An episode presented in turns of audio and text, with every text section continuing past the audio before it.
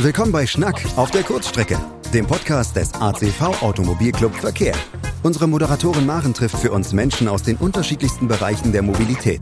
Sie schnackt mit ihnen über ihren beruflichen Alltag, ihre ganz persönlichen Geschichten und kitzelt dabei den ein oder anderen Tipp aus ihnen heraus. Wir wünschen viel Spaß. Ja, ja, wir kennen sie alle. Diese eine Bushaltestelle mitten auf dem Land, wo der Bus nur einmal in der Stunde kam. Und wenn man den dann verpasst hat, ja, das war echt blöd dann war definitiv ein längerer Fußmarsch angesagt. Auf dem Land ist man eben doch sehr, sehr schnell von der Außenwelt abgeschnitten. Mein heutiger Gast, der nimmt sich unter anderem diesem Problem an, denn solche Bushaltestellen bzw. solche Busfahrpläne, die gibt es ja heute immer noch, oder Anja? Das ist leider korrekt. Würden wir gerne ändern. Ja, das ist mein Gast heute, Anja Silvester. Mobilität auf dem Land, das ist ihr Thema und äh, das schon seit über 20 Jahren. Ich möchte mehr darüber wissen. Deswegen besuche ich Sie heute auf einem Schnack in Berlin Mitte. Wir haben uns jetzt mittlerweile unter eine schöne Trauerweide direkt an die Spree gesetzt, ein bisschen sonnengeschützt, aber Blick auf den Alexanderplatz.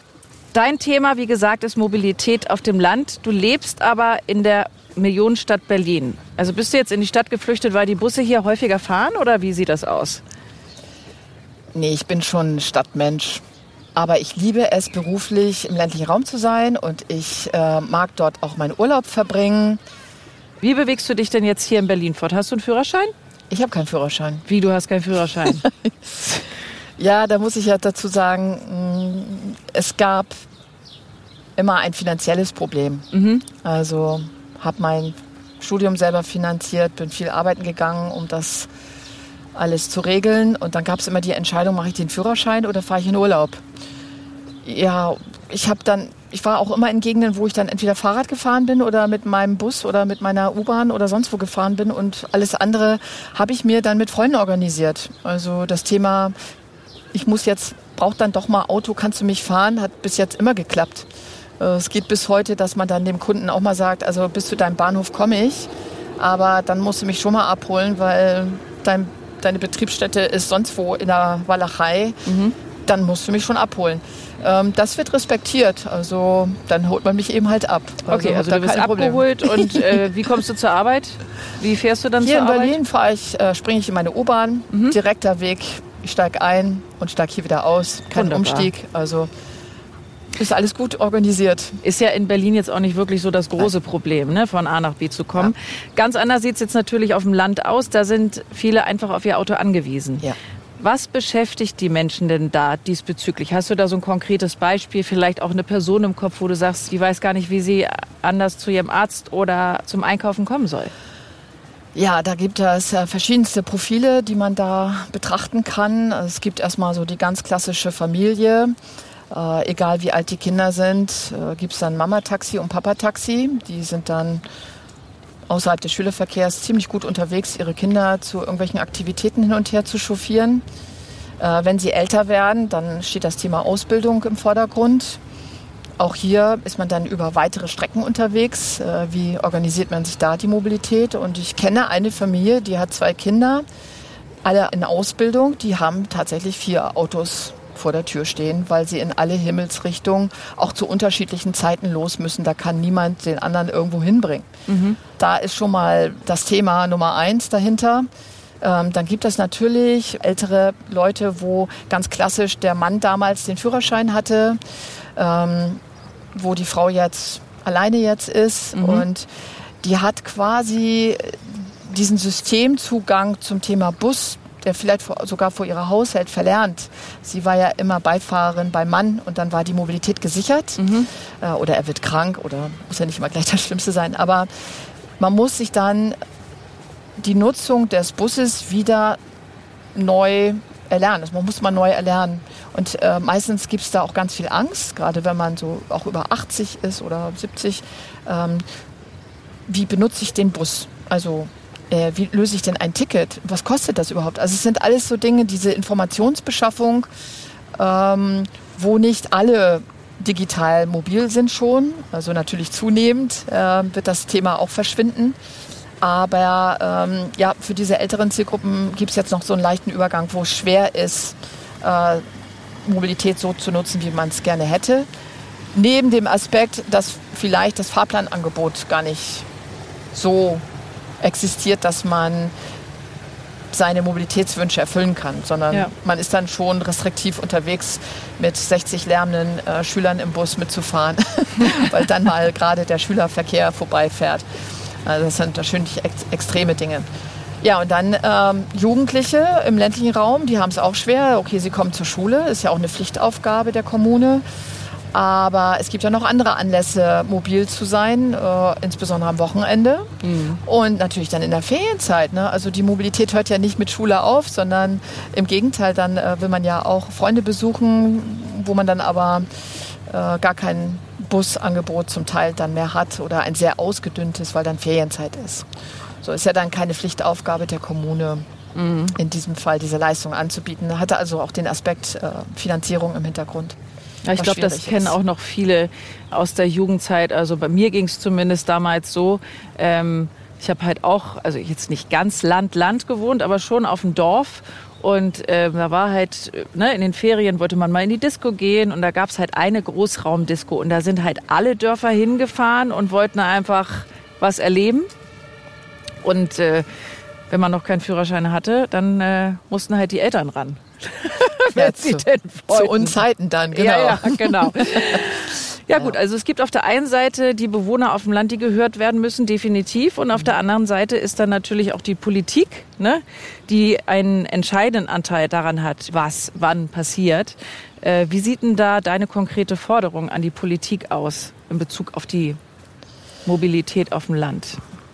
Ja, da gibt es eigentlich ein klares Statement von mir, dass wir diese ganze Mobilitätskette, die eigentlich der Mensch braucht, um von A nach B zu kommen, wirklich als System zu verstehen.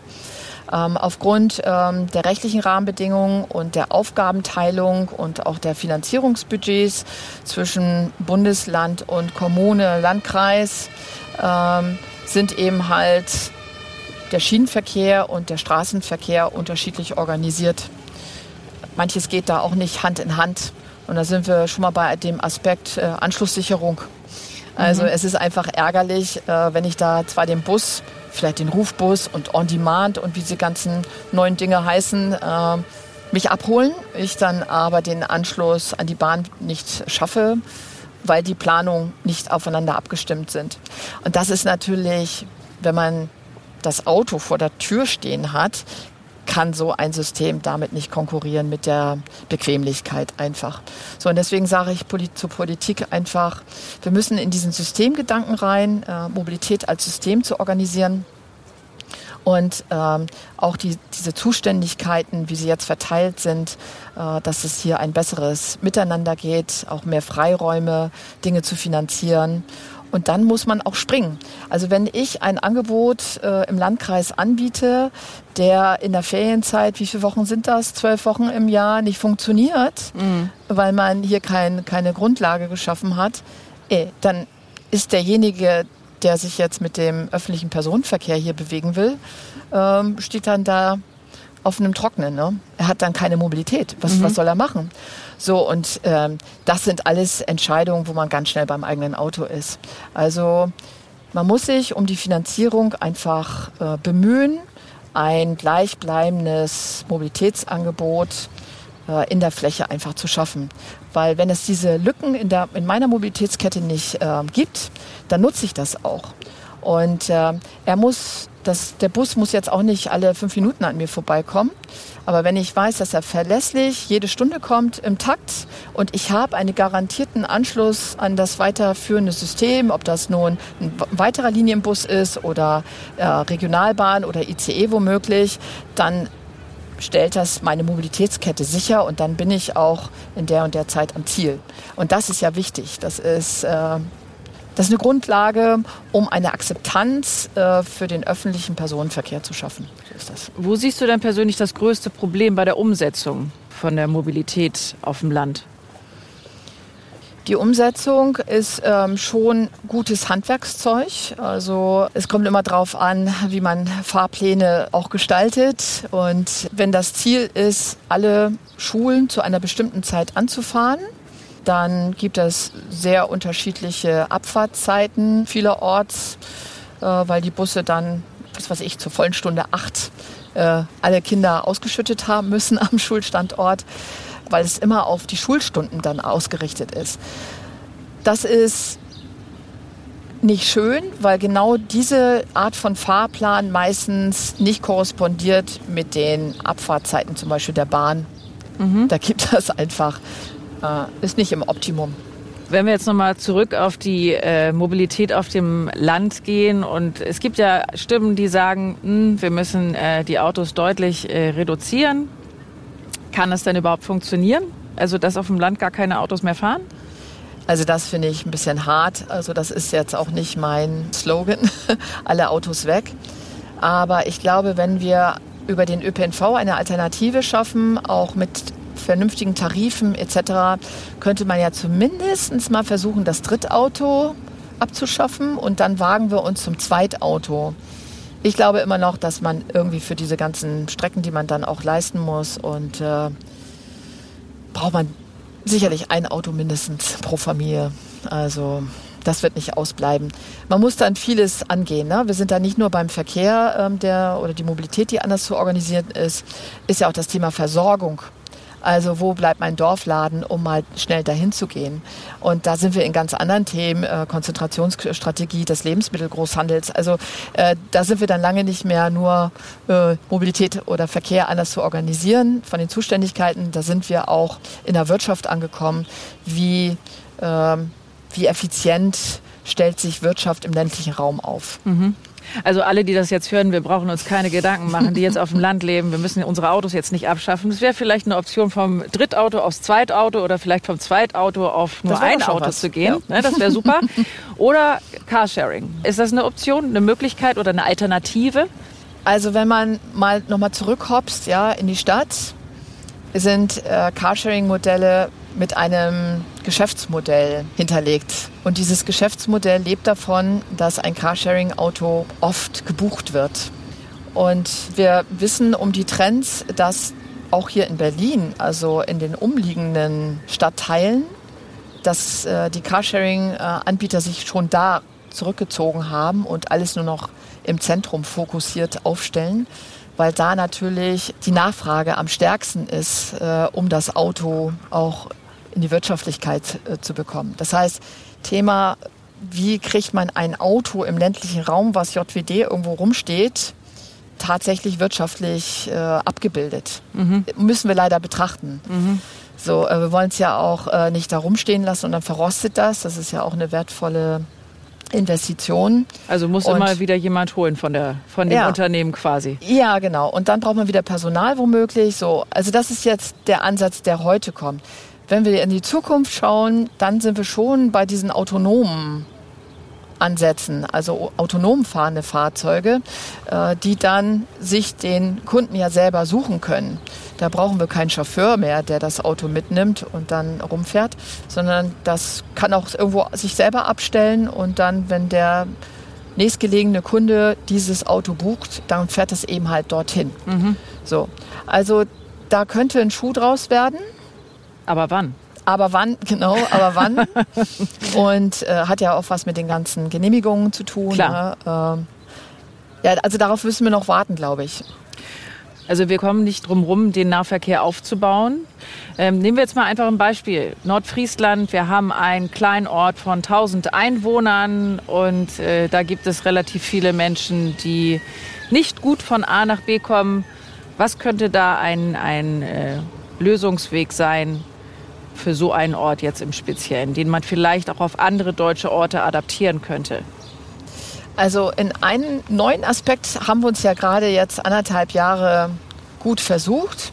Das ist das Thema zu Hause zu arbeiten. Also die Wirtschaftsbosse haben ja gelernt, dass sie ihre Mitarbeiter vertrauen können, die zu Hause sind. Die arbeiten genauso, komischerweise. Hm. Na, äh, war vorher nicht so. Jetzt mussten sie das einfach mal zulassen. Mhm. Und äh, die Firma ist trotzdem nicht zugrunde gegangen. Also das ist auch nochmal so ein Aspekt für Pendler. Ne? Also wenn ich nur zweimal in der Woche pendeln muss zu meinem Arbeitgeber, reduzieren wir hier auch schon Verkehr. Also das ist auch schon mal ein wichtiger Aspekt. Und so ein, so ein Dorf sollte auf jeden Fall angeschlossen werden an, an den Linienverkehr. Es gibt da ja unterschiedliche Ausprägungen. Also es gibt den Schnellbus, sage ich jetzt mal, den Überlandbus, der Expressbus hier in Brandenburg ähm, heißt der Plusbus. Mhm. Äh, der hat auch gewisse Qualitätskriterien, eben halt auch mit WLAN und irgendwelchen mhm. anderen Angenehmlichkeiten ausgestattet. Äh, der hat auch weniger Haltestellenstopps und verbindet quasi die großen Städte. Und dann gibt es eben halt äh, die, die lokale Lösung, die Haltestellen im Dorf so abzufahren, dass auch jeder zusteigen kann. Die treffen sich aber dann an einer, Haltestelle, wo man in das nächsthöhere System geht. Und mhm. dann ist man schnell in der nächstgrößeren Stadt, mhm. um da eben halt äh, dort seine Erledigungen oder sonstigen Aktivitäten nachzukommen. Also es ist wirklich so ein, ein Zusammenspiel, wo man genau hinschaut. Und was ich auch immer sage, ist, ähm, um den Zugang zum Bus insbesondere zu ermöglichen, müssen wir auch mal darüber nachdenken, Haltestellen zu verdichten. Wir brauchen eigentlich mehr Haltestellen. Okay. Wenn wir so in unsere Planung gehen und dann mal so äh, die Städte oder, oder Dörfer sogar analysieren, historisch gewachsen, eine zentrale Kirchenhaltestelle, die da ist und wo alle hinwandern müssen. Äh, unsere Bevölkerung ist ja nun auch älter und dann noch über das denkmalgeschützte Kopfsteinpflaster zu rollern mit dem Rollator. Und dann muss man womöglich ähm, zu Fuß seine anderthalb Kilometer gehen. Ich wollte gerade sagen, ne? so anderthalb Kilometer äh, hätte ich jetzt auch ne? geschätzt bis zur nächsten Bushaltestelle. Das ist ja ähm, auch so zu Schulzeiten immer ätzend gewesen, da ja. dann noch hin, zu rennen. Ja. Also wäre die optimale Entfernung von Bushaltestelle zu Bushaltestelle wie viel? Da würde ich mich gar nicht festlegen, sondern wirklich gucken, wo entsteht denn eine Nachfrage. Okay. Dann kriegt eben halt der Supermarkt endlich mal eine Bushaltestelle, mhm. weil man da ja einkaufen will. Mhm. Dann kriegt vielleicht auch das Kino, wenn da noch eins ist, eine Haltestelle, weil man da ja einen Film angucken will. Oder auch der Sportplatz. Ne? Also ja. muss ja nicht nur die Schule eine Haltestelle haben. Also da wird viel zu wenig hingeschaut. Äh, wo sind denn jetzt Wegebeziehungen äh, im Raum, die der Fahrgast auch gerne nachkommen möchte? Ne? So, und wenn ich nur eine Haltestelle habe und dann auch beim Ziel dann nochmal anderthalb Kilometer gehen muss, also für die Fitness ist das natürlich super, aber für gewisse Zielgruppen ist das eine große Einschränkung. Wo fällt dir denn oder fällt dir jetzt spontan ein Ort ein, wo du sagst, da funktioniert Mobilität auf dem Land wirklich schon zukunftsweisend beispielhaft? Ja, Interlink hatte ja das äh, Glück, einen solchen Auftrag zu bekommen, muss ich jetzt echt mal so sagen. Also nochmal zur Erklärung, Interlink ist dein ja, Arbeitgeber? genau, mein mhm. Arbeitgeber. Genau, wir sind ein kleine, kleines Beratungsbüro, äh, genau solche Themen anzuschieben. Ähm, ich grüße da mal den Landkreis Leipzig, ähm, wo der MDV, der Mittel Deutsche Verkehrsverbund gesagt hat, er möchte, also er ist leid, diese ständige Diskussion äh, zu führen. Im ländlichen Raum hat der ÖPNV nichts mehr verloren, man muss ihn abschaffen. Er möchte gerne in einen Raum gehen, um genau das Gegenteil zu bewirken. Das ist jetzt schon ein paar Jahre her. Ich glaube 2013 bis 2016 waren wir da unterwegs. Muldental in Fahrt hieß das Projekt, kriegt man auch noch auf die Homepage, ähm, kann man noch nachgoogeln, ähm, ist immer noch aktuell. Mhm. Und wir durften damals den integralen Taktfahrplan einführen äh, für den Regionalbus. Das heißt, zum Stundentakt äh, fuhr dieses äh, Angebot bis heute und hatte auch immer einen Anschluss an die S-Bahn dort, um auch nach Leipzig vernünftig zu kommen. Und nachdem wir das umgesetzt hatten, auch mit der Haltestellenverdichtung und so weiter und so fort, hatten wir im ersten Jahr 14 Prozent mehr Fahrgastnachfrage in diesem Gebiet. Wahnsinn. So, und das ist einfach nur Handwerkszeug an der Stelle. Wir haben kein, kein technisches Schnicki-Schnacki da eingeführt oder dass es eine App war, die dazu geführt hat.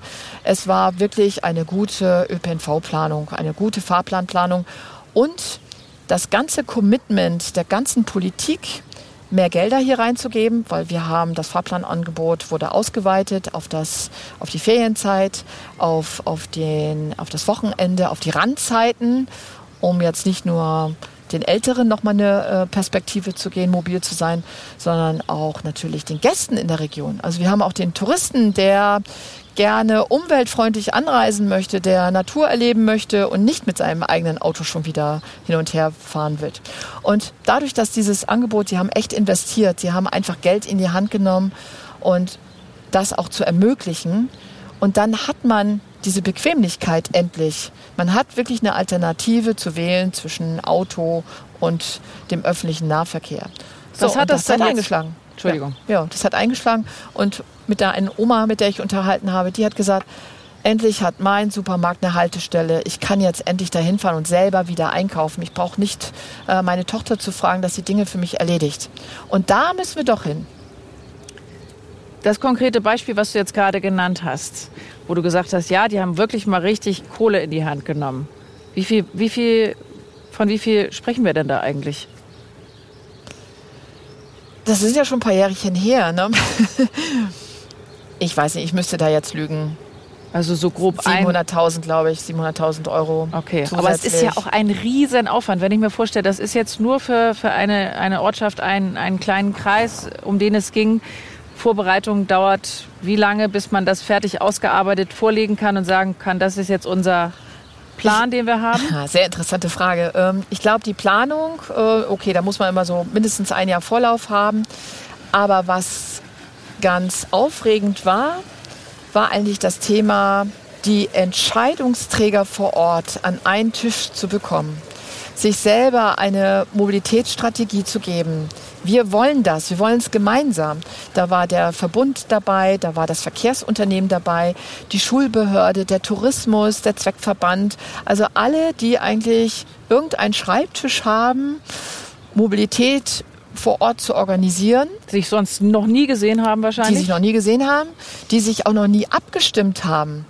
Also dafür haben wir eigentlich drei Jahre tatsächlich gebraucht, bis die sich nicht nur selber kennengelernt haben, sondern auch das ganze Gewerk dahinter, um guten ÖPNV, gute Mobilität vor Ort anbieten zu können, ihren Bürgern und Bürgerinnen zu verstehen und wie sie miteinander zusammenarbeiten müssen. Ähm, ja, da haben wir, glaube ich, ganz schöne Prozesse auch angeschoben. Und wir waren jedenfalls so gut, würde ich sagen, dass wir auch Beratungsleistungen wieder ablegen mussten, weil die das selber dann alles machen wollten. Die waren, die haben es verstanden, wie man einfach auch Bürger anspricht, die mitnimmt. Ähm, die sind tatsächlich ausgeschwärmt und haben gefragt, soll die Haltestelle jetzt hier oder wollen wir sie nochmal 100 Meter verschieben?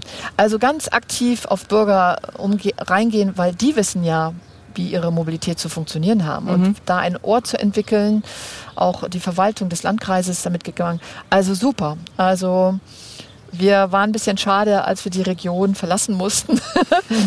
ähm, sie sind immer noch sehr erfolgreich mit dem Ansatz und haben das auch ausgeweitet auf die umliegenden Gemeinden und bauen das um. Aber auch das Verkehrsunternehmen musste mitgehen und also eine Riesenkraftanstrengung, aber alles gemeinsam.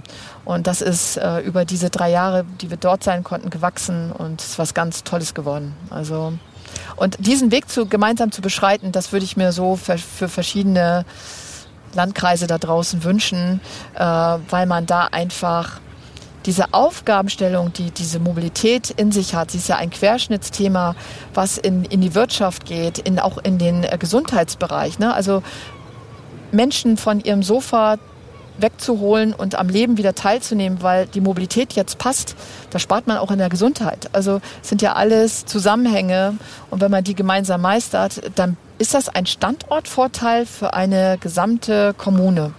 Mit Definitiv. der kann man auch werben. Kannst du denn jetzt schon absehen, was äh, der nächste zukunftsweisende Schritt in Sachen Mobilität auf dem Land sein wird? Ja, den beschreiten wir schon seit zehn Jahren. Mm, es geht ja um das Thema Finanzierung. Und wir haben vor zehn Jahren begonnen, Mobilität und Logistik gemeinsam zu denken. Und der Kombibus in der Uckermark war 2010 das erste Projekt von uns, wo der Linienbus und auch der Bedarfsverkehr, also der Rufbus, Güter mitnimmt zur Versorgung des ländlichen Raumes, um eben halt mit diesen Deckungsbeiträgen ähm, neue Mobilitätsangebote vor Ort zu schaffen. Aber auch ein, dazu beizutragen, für die Daseinsvorsorge, für die Nahversorgung etwas zu tun. Denn äh, die Uckermark wird über das ganze Liniennetz zwischen zwei und vier Stunden komplett bedient, um den guten Käse aus der Käserei zum Hotel zu bringen. Mhm. Und das ist nicht nur jetzt ein Aspekt äh, für, für das Verkehrsunternehmen, sondern natürlich auch für die regionale Wertschöpfung. Das ist etwas, was diesen Systemcharakter, den ich vorher schon mal angesprochen habe, nochmal unterstützt. Also jetzt nicht nur die Verkehrsträger miteinander zu verknüpfen als System, äh, sondern eben halt auch diese beiden Aspekte Mobilität und Logistik gemeinsam zu denken, weil es so viele Ressourcen da draußen gibt, mit denen man dieses kombiniert tun kann. Und äh, da sind wir mit unserer Tochter der Landlogistik äh, seit 2017 unterwegs, genau diesen Schritt ja auch umzusetzen. Und da wird man jetzt auch, also ich bin ja absoluter Laie, wird man auch nicht müde in Anführungsstrichen, wenn man das jetzt schon über so viele Jahre oder da dran ist, das zu gestalten, weil manchmal gibt es ja sicherlich auch, es stockt es oder es geht nicht voran oder motivieren dich die Schritte, die du vorankommst, äh, so sehr, dass du sagst, zunächst lohnt sich immer äh, weiterzumachen. Ja, definitiv. Also ich möchte auch gar keinen anderen Job haben. Also er ist einfach so vielfältig. Äh, man muss immer ein Ohr haben oder auch ein Auge haben, was sich äh, aktuell entwickelt, äh, ein Auge auf Trends haben. Äh, die Digitalisierung spielt uns da ganz toll in die Hände, äh, Transparenz zu schaffen für Kapazitäten, die da draußen umherfahren. Das gilt für für Bus, Straßenbahn etc. Äh, oder wie viele Plätze sind jetzt in meiner, in meiner Bahn noch verfügbar. Ist ja auch gerade ein, ein tolles Thema. Äh, wir können vorausschauend sein äh, mit künstlicher Intelligenz, Prognosemodelle in, in der Auslastung zu modellieren. Das sind alles wieder Annehmlichkeiten, die in diese Bequemlichkeit für den Fahrgast reinspielen. Mhm. Also es sind neue Serviceleistungen, wo man sich vielleicht schneller entscheidet, dann doch in den Umweltverbund äh, zu steigen. Nur, nicht nur, weil man jetzt überzeugt ist, etwas äh, grüner zu sein, äh, umweltfreundlicher unterwegs zu sein. So, und äh, ja, manchmal setzt man auf Dinge auf, die man schon vor 20 Jahren gemacht hat tatsächlich, wo ich denke, oh, ach, musst du da jetzt die Schublade wieder bedienen? Ich dachte, wir wären schon weiter. Mhm. Äh, ja, aber ähm, was mir am meisten, also was mich eigentlich am meisten motiviert, weiterzumachen, ist der Mehrwert, den man den Menschen dort draußen auch in der Stadt bringt und dann auch der Wirtschaft. Also weil ich ja jetzt beide Dinge bediene, Mobilität und Logistik. Und ja, wir hatten jetzt so einen Fall äh, Potsdam Mittelmark, wo wir Warenversender so miteinander verknüpft hat, dass nur einer in die Stadt fährt, also vom ländlichen Raum in, nach Berlin. Mhm. Das sind echt über 100 Kilometer für einen Warenversender, äh, der gesagt hat, meine Güte, indem ich das dem mitgebe, spare ich so viel Zeit, dafür kann ich wieder was anderes produzieren und ich habe eine Verlässlichkeit, eine Qualität, das kommt trotzdem an und, und dieser, ja, was man da dann wiederbekommt, ist für mich, ja, sehr, sehr berührend auch zum Teil. Ach, das also, ist doch schön. Also, ja, kann ich sagen.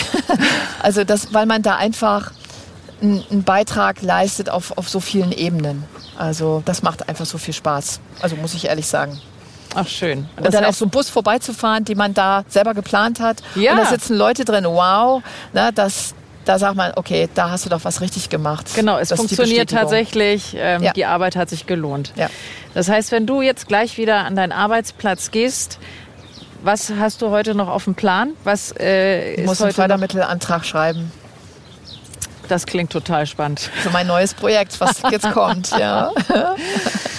Da können wir uns ja auch nochmal drüber unterhalten in der nächsten Episode. Das können wir sehr gerne machen. Jetzt hast du schon den Bogen geschlagen zu deiner Verabschiedung, Anja. Ach Mensch. Also Anja Silvester, Geografin, Diplom-Geografin, Entschuldigung, das wollte ich nicht unterschlagen. Ähm, es war mir eine große Freude, über Mobilität auf dem Land zu sprechen. Ähm, ich habe jetzt auf jeden Fall, und ich glaube, die Hörer auch, sehr viel mehr darüber gelernt, dass es eben nicht nur äh, die Frage ist, wie man ähm, statt mit einem Auto von A nach B kommt und nicht nur innerhalb eines kleinen Ortes, sondern halt auch eben äh, in die Stadt kommt und was es alles für Alternativen gibt und dass man vielleicht auch mal die Entfernung der Bushaltestellen ein bisschen verkürzen kann.